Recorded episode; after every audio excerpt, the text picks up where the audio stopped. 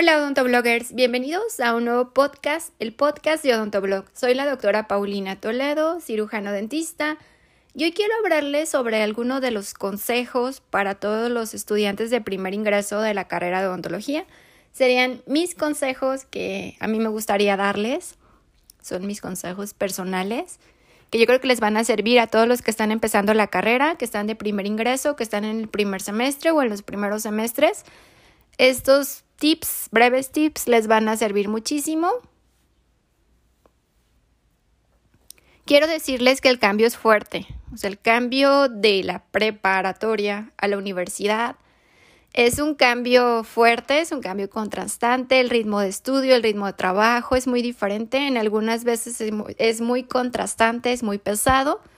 Quizás en la preparatoria teníamos tareas o muchísimas materias, pero ya cuando entras a la universidad, pues realmente es absorbente, estás casi todo el día en la universidad, tienes muchísimas materias, muchísimo que estudiar, muchos exámenes en una sola semana, muchísimas cosas que puede ser un cambio choqueante, que a lo mejor si tu prepa era muy tranquilo, la mayoría de las prepas son, pues dejan tarea, pero no tanta, o tienes que hacer mil proyectos, ensayos y todo, pero no tanto como en la universidad.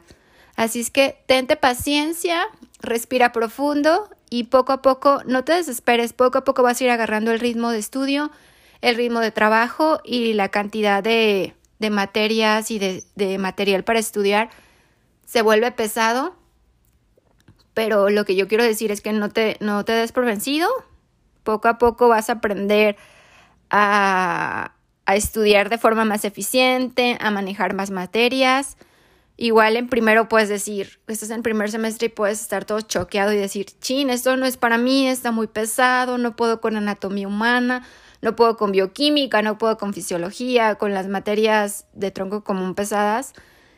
Y te digo, sí puedes. es cuestión de organizarte, agarrar el ritmo y no te des por vencido. Aprenderás a estudiar de forma más eficiente, con más materias.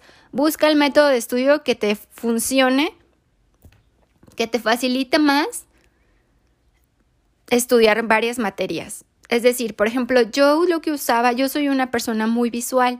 Yo siempre estudiaba y hacía diagramas, o sea, hacía diagramas de resumir, no sé, cinco hojas, diez hojas de un libro.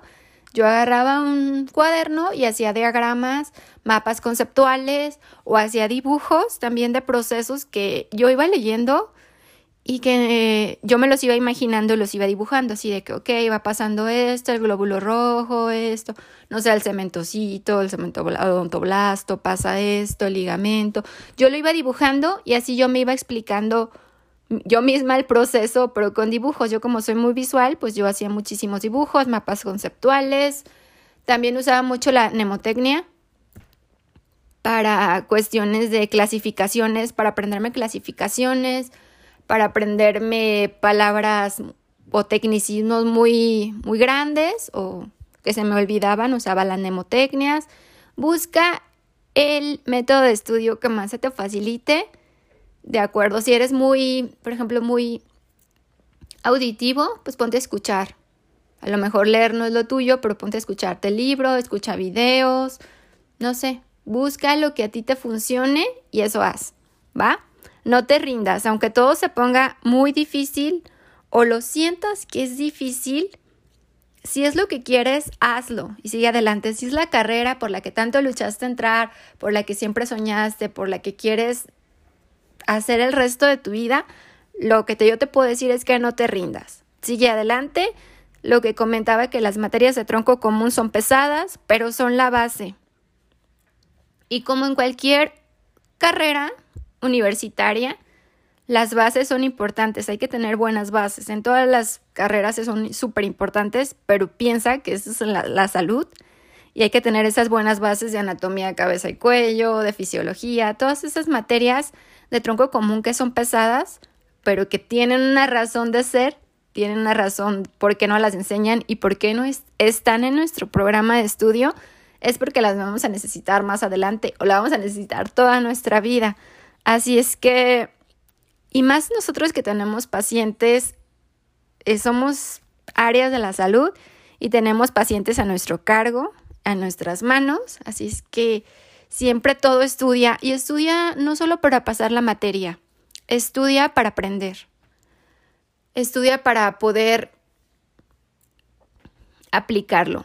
No nada más memoricé, me pasé, saqué 100, pasé la materia o nada más para pasar de panzazo.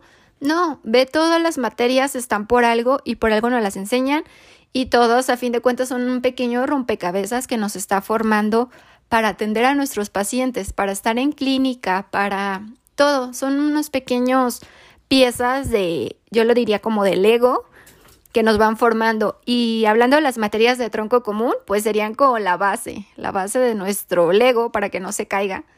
Así es que esas bases son súper importantes que las tengamos. Y piensa que cada bloquecito, cada pequeña cosita que aprendes, todo te está formando como un gran Lego que vas a hacer, como una gran estructura. Imagínate que ese Lego que se está formando es un dentista súper fregón, que ese serás tú. Así es que cada cosa que aprendas, aplícala, entiéndela, apréndela, trata de aprenderlo, no nada más de memorizarlo y pasar la materia y pasar el semestre, sino que en verdad lo estés disfrutando y estés aprendiendo eso que te están enseñando o esa materia. Así es que ese, es otro de mis consejos. Otro, otra cosa que yo te podría aconsejar es que ahorres. Ahorra desde el inicio. Bueno, no desde el inicio. Ahorra antes, si, si es posible, de la carrera. Porque ya les había comentado en otros podcasts y en otros videos que odontología es cara. Así es que ahorra desde antes de la carrera y también ahorra desde el inicio. Porque más adelante lo vas a necesitar para materiales, para instrumental dental que vas a necesitar para prácticas de laboratorio dentales y para tus pacientes en clínicas. Si puedes ahorrarte cosas desde el inicio del semestre, súper bien.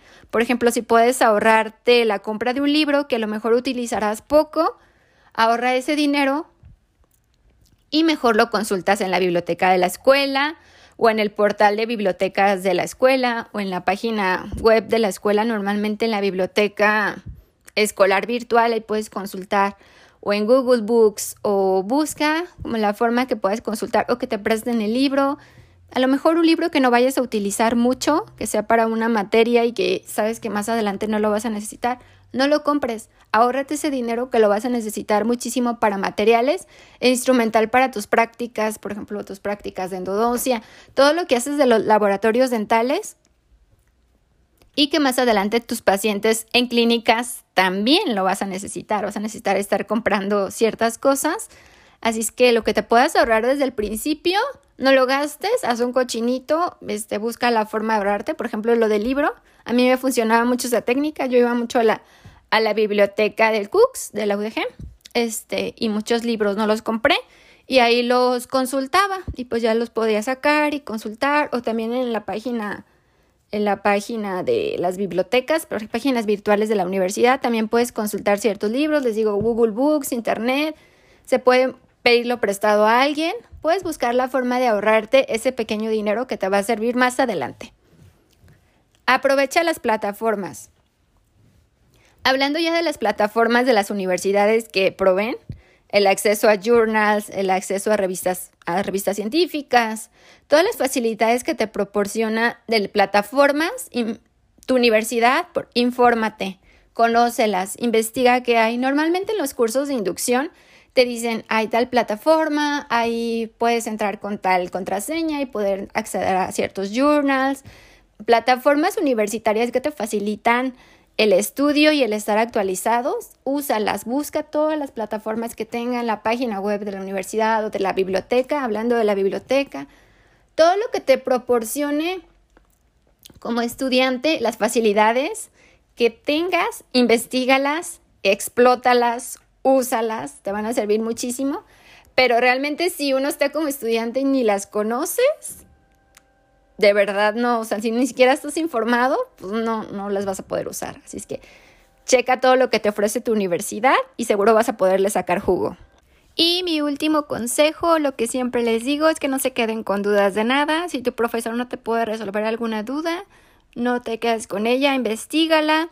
Si no va a ser algo que vas a dejar ahí guardadito y que vas a cargar todo el tiempo, siempre vas a tener esa duda y te va a caer encima cuando tengas a un paciente. Todo eso va a salir, todas esas dudas que nos quedamos van a salir cuando estemos frente a un paciente. En la universidad, pues igual tenemos un maestro que nos puede asesorar, pero ¿qué tal en tu cónsul? Así es que aprende mucho, diviértete, no te quedes con dudas, disfruta muchísimo esta etapa. La universidad es de las mejores etapas escolares. Diviértete, conoce mucha gente, aprende mucho, aprovecha a tus pacientes, a tus pacientes, a tus maestros, agrade, aprovecha a tus maestros, quería decir. Todo su conocimiento, sea agradecido con los pacientes, que gracias a ellos podemos practicar, siempre atiéndanlos con ética, con respeto, porque ellos están este, prestándonos su boca, confiándonos su boca para poderlos atender cuando aún estamos en formación. Así es que también sean muy agradecidos y respetuosos con sus pacientes. Y pues sería todo, disfruten, disfruten la universidad, disfruten odontología. Es genial y esta etapa es súper genial. Así es que les mando un abrazo, disfruten, no se aterren, bájenle el estrés y recuerden que los quiero mucho. Les mando un abrazo y si me están escuchando en YouTube, mi canal es Odontoblog MX suscríbanse, activen la campanita. Si me están escuchando en otras plataformas de podcast, les mando un abrazo. También síganla, síganme, pongan follow y los quiero muchísimo. Cuídense mucho, relax, aprendan mucho y un abracito. Bye.